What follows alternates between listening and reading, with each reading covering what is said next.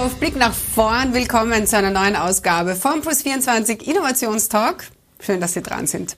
Heute mit einem neuen absoluten Lieblingsgast von mir, Gerald Hütter, weltbekannter Neurobiologe und Hirnforscher aus Deutschland.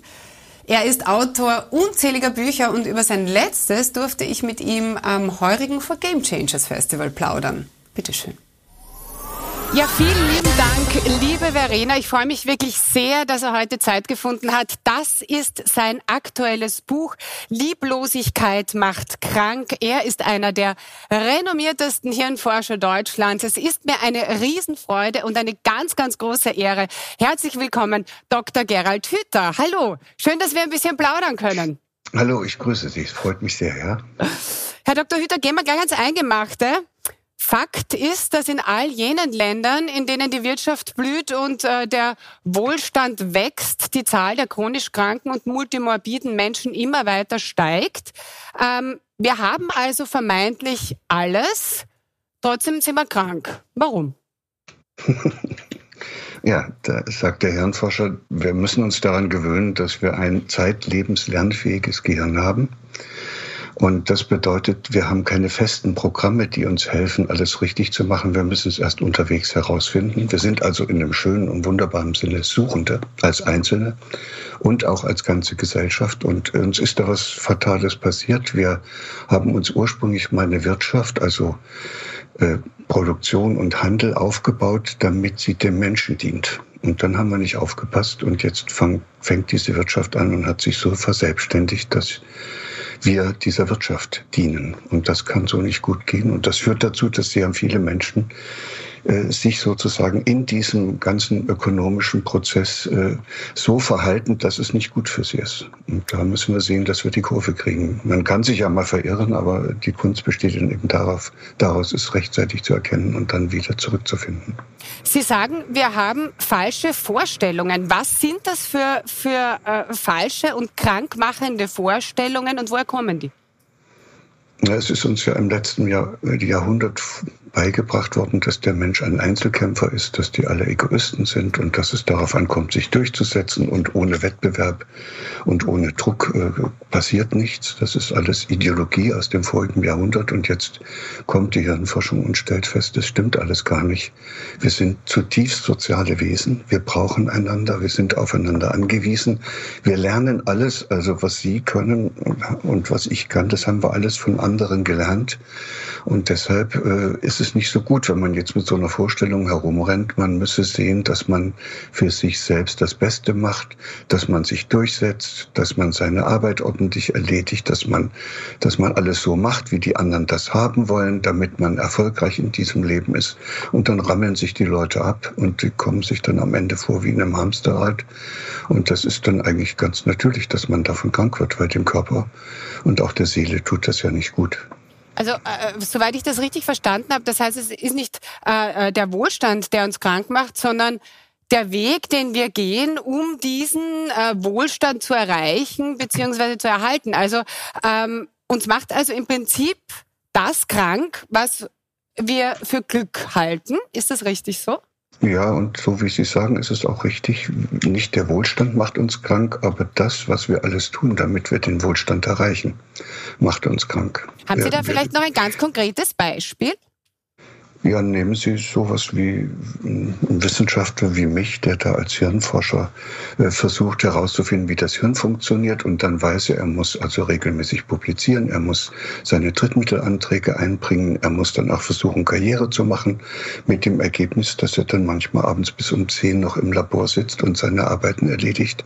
Oder vor dem Rechner. Und da ruft die ganze Zeit der Rücken nach oben, hallo, das tut weh, du müsstest dich ein bisschen bewegen, so ist total ungesund. Und der arme Rücken, der wird dann allein gelassen, weil ich dann einfach weitermache. Weil ich muss ja meine Deadline schaffen ich muss meine Vorstellung davon realisieren, was dann nun im Leben wirklich wichtig ist und vergesse dabei auf die aus meinem eigenen Körper kommenden Signale zu zu achten und dann passe ich nicht mehr auf mich auf, lasse das Ganze allein und dann muss der arme Rücken sich selber helfen und der findet dann schon einen Weg. Also der verhärtet dann die Sehnen und Bänder, die Faszien und verkleben und dann äh, hat man irgendwie so einen Rücken, wo man dann nach drei Jahren zum Arzt geht und der macht ein Röntgenbild und sagt, ihr Rücken ist vollkommen kaputt. Und sagt man, ach, das muss wohl Abnutzung sein. Nee, das war keine Abnutzung, das war völlige Lieblosigkeit. Sie haben ihren Rücken allein gelassen, um ja. ihre Vorstellungen zu verwirklichen, was sie glauben, woraus jetzt wieder mal so ankommt. Und das machen wir alle. Und jetzt werden ganz viele Zuschauer zu Hause, die das hören, nicken, weil sie sich genau in dem wiederfinden, was sie da sagen, wollen das natürlich auch verändern, wollen also ein, äh, äh das Verhalten äh, ändern. Trotzdem werden ganz, ganz viele nach unserem Gespräch genauso weitermachen wie bisher. Warum ist das so? Warum lassen wir lieber alles gemütlich beim Alten, obwohl wir wissen, dass uns das nicht gut tut? Und das liegt an der Arbeitsweise des Gehirns das Gehirn versucht, also es hört sich jetzt ganz komisch an, aber die Nervenzellen im Hirn versuchen, ihre Beziehungen zueinander so zu ordnen, dass möglichst wenig Energie verbraucht wird. So, und möglichst wenig Energie wird immer dann verbraucht, wenn es schön bequem ist. Wenn also nichts dazwischen kommt, wenn einen nicht stört, wenn man kein Problem hat, wenn man möglichst auch gar nicht nachdenken muss und wenn man so weitermachen kann wie bisher. Und das Schlimmste, was man, was einem passieren kann, ist, dass man aufbricht und ein neues Leben anfangen will und alles anders machen will und man weiß nicht, wie das dann wird. Da kriegt man Angst, dann kommt im Hirn alles durcheinander, da wird sehr viel Energie verbraucht und deshalb hört man sehr schnell wieder auf damit mit diesem Aufbruch und geht wieder zurück dort, wo man immerhin weiß, dass man sich da zurechtfindet, auch wenn es da nicht schön ist. So und dann hält man es aus. Mhm. Also auch liebevoller zu sich zu sein bedeutet fürs Gehirn so ein bisschen was wie einen Schock? Nee, dann gibt will. es also, es gibt, man kann ja also diese Vorstellung, dass wir andere Menschen verändern können, ist ja sowieso absurd. Aber ein Mensch kann sich nur verändern, wenn er das auch selbst wirklich will. So. Und da muss man fragen, wann kann denn der das wollen?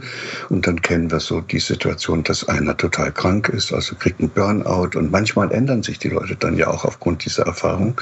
Aber es sind nur sehr wenige. Dann gibt es noch so wunderbare Situationen. Ich nenne das immer gern Sternstunden, wo man plötzlich im Kino sitzt oder ein Buch liest oder in der Natur ist oder Menschen begegnet und auf einmal merkt man, mein Gott, was führe ich denn hier für ein Leben? Das ist ja, ich bin ja gar nicht mehr lebendig, funktioniere, funktioniere ja nur noch und da kriegen auch manche die Kurve und dann ist das, das sind aber ganz wenige, so kommen wir tatsächlich gesellschaftlich nicht weiter und deshalb äh, mache ich den Vorschlag, wir könnten auch oder Sie, jeder, der uns hier zuschaut, könnte versuchen, ein kleines bisschen liebevoller zu sich selbst zu sein.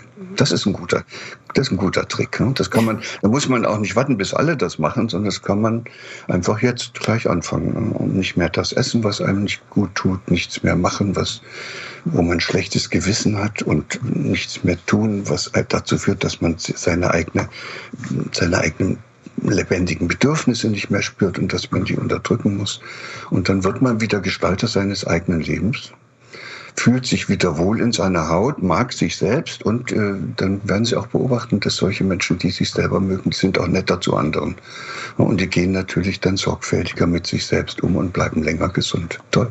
Ist relativ einfach, aber selbst das scheint vielen Menschen schwer zu fallen, weil mir manche eben immer wieder sagen, ja, mir was Gutes tun, was soll denn das sein? Ja, geht beim Essen los und hört beim Fernsehen auf. Ja? Schalten Sie einfach mal ab, wenn Ihnen das jetzt hier nicht gefällt, was wir erzählen. Aber, aber wussten, wussten wir irgendwann mal, was uns gut tut?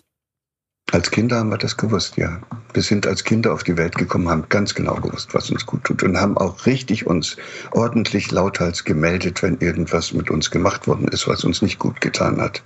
Aber dann mussten wir ja in diese Welt reinwachsen, wollten unbedingt auch dazugehören. Das ist ja ein großes Grundbedürfnis von uns Menschen, dass wir immer in solchen Gemeinschaften aufgehoben sein wollen. Und dann haben wir uns sozusagen gefügt. Dann haben wir das alles so gemacht, wie die anderen es uns gesagt haben, wie man es machen muss, damit man dann geliebt wird von Mama und Papa oder dann in der Schule gut vorankommt. Und dabei haben wir alle gelernt, unsere lebendigen Bedürfnisse zu unterdrücken und auch nicht mehr auf die Signale aus dem eigenen Körper zu hören, mit dem Ergebnis, dass wir dann auch natürlich nichts mehr mitkriegen, wenn da in dem Körper irgendwas nicht stimmt.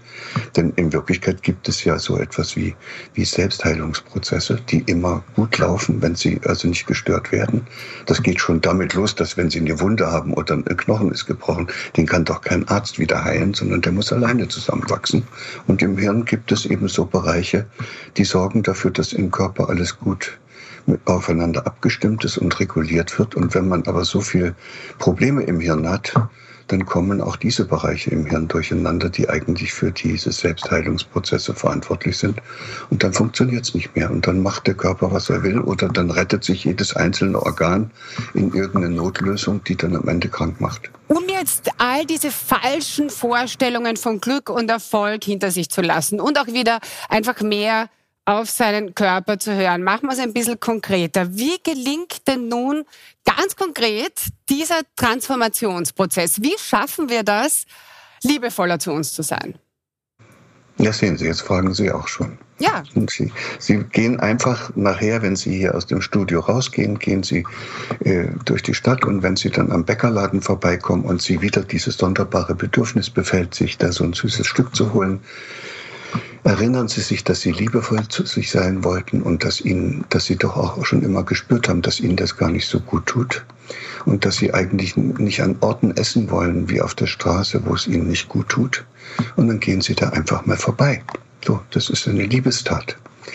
Und abends, wenn sie dann vor dem Fernseher sitzen und dann dieser blöde Krimi läuft, wo sie sowieso wissen, dass sie anschließend nicht gut schlafen können, ausschalten, ne? mal ein Buch lesen, mit ihrem Partner was Schönes abends machen. Es gibt doch so viele schöne Möglichkeiten, die man dann auf einmal hat, wenn man nicht mehr das macht, was man fast zwanghaft jeden Tag so vor sich hin tut. Und das Schöne ist, das kann sogar, also es wird dann immer gesagt, das kann ich nicht, aber nee, das kann sogar ein Häftling im Gefängnis. Also wenn, wenn ich im Knast säße und, und ich habe dann auch nur die Möglichkeit, mit dem Kopf gegen die Wand zu rennen, oder ich setze mich auf die Pritsche und überlege mir, ob ich mir nicht auch hier unter diesen doch sehr eingeengten Bedingungen irgendwas Gutes tun kann. Ich glaube, ich würde mir dann überlegen, dass ich mit mir selbst Schach spiele. Mhm. Das täte mir gut. Äh, Herr Dr. Hüter, das Beste wäre natürlich, dass wir uns gar nicht von diesen krankmachenden Vorstellungen verabschieden müssen, dass wir diesen äh, Transformationsprozess überhaupt nicht brauchen. Ähm, ja, da muss man natürlich schon ganz früh ansetzen, was uns äh, sehr zum Thema Bildung und Erziehung bringt. Ähm, wohin appellieren Sie da? In welche Richtung schreien Sie da am allerlautesten?